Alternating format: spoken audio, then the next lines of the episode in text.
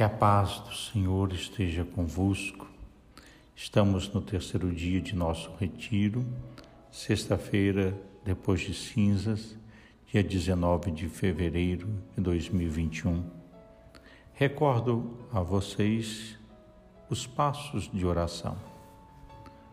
Colocar-se na presença de Deus, fazer o sinal da cruz, fazer a oração preparatória, pedir ao Senhor a graça que deseja alcançar no momento da oração. Senhor, atuai em minha vida, restaurando minha fé. E, neste caminho, pegue o texto de Mateus 9, 14 a 15. Prefiro a misericórdia ao sacrifício. Tome esse texto, dei uma vez, duas, três, e comece a meditar, a orar, e a contemplar o, o Evangelho, entrando dentro da cena, escutando o que o Senhor lhe fala ao coração.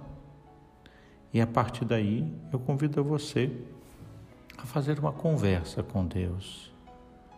E nessa conversa, fale aquilo que Ele tem te tocado no coração, aquilo que tem ficado mais forte, aquilo que tem sido difícil.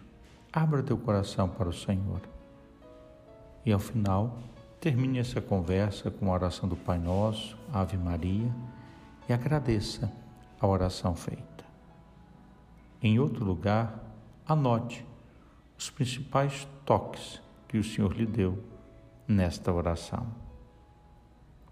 Com meditação para ajudar-nos a entrar neste exercício, eu lembro que Jesus quis jejuar 40 dias e 40 noites. Moisés e Elias tinham feito o mesmo antes de empreenderem a sua grande missão perante o povo de Deus. O primeiro Adão tinha pecado por gula. O novo Adão quis reparar pelo jejum.